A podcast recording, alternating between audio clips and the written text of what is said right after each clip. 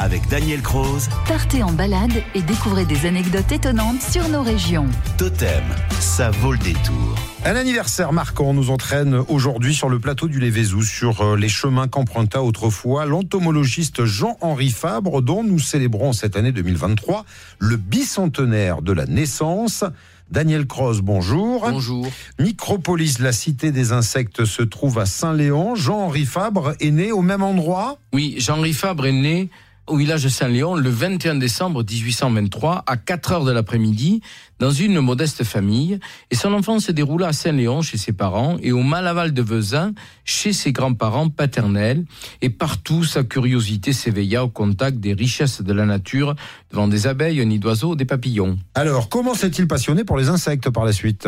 Alors, à l'étang où il menait les couvées de canards, il découvrit des insectes, notamment un scarabée, et lorsqu'il revenait à la maison, ses poches étaient pleines de trésors qui crevaient l'étoffe et il s'attirait les réprimandes de ses parents. Qu'importe, il retournait quand même et sans cesse à cet étang, malgré les pleurs que cette escapade lui attirait. Plus tard, il reconnut l'importance de ces années-là dans sa vocation ainsi que dans sa carrière.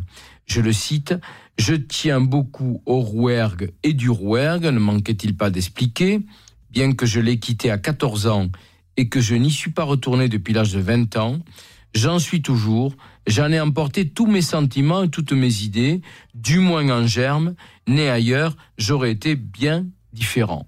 Il y songea très souvent depuis son domaine de Sérignan dans le Vaucluse, lorsqu'il rédigea de 1879 à 1907 son œuvre magistrale, les 4000 pages et les 10 volumes de ses souvenirs entomologiques qui résultent d'un long et patient travail d'observation sur le terrain.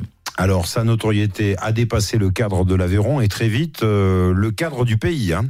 Oui, auteur d'ouvrages de vulgarisation destinés aux enfants et de travaux scientifiques qui lui conféraient un rayonnement international au début du XXe siècle, Jean-Henri Fabre a été proposé pour le prix Nobel en 1911, mais sa candidature euh, ne fut pas retenue et n'aboutit pas.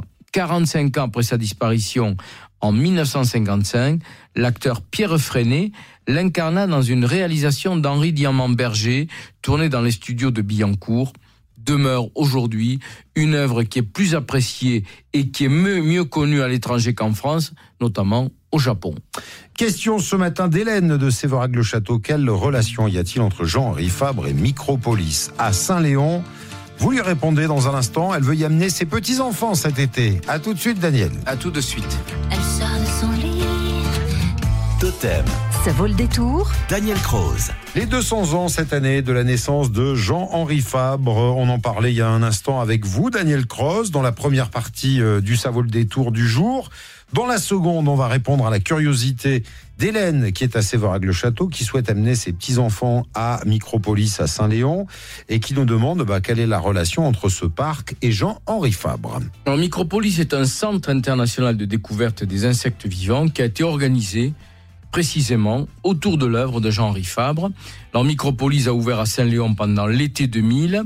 Le film Microcosmos de Claude Nurizzani et Marie Perrenou, sorti en 1995, a constitué la base de ce projet qui a été entrepris à l'époque par le département de l'Aveyron et le syndicat intercommunal des, des monts et lacs du Lévezou. Le Conseil général avait acquis les droits de diffusion des images non utilisées au montage, soit 75 à 80 km de pellicule, ainsi que l'appareil de prise de vue unique au monde.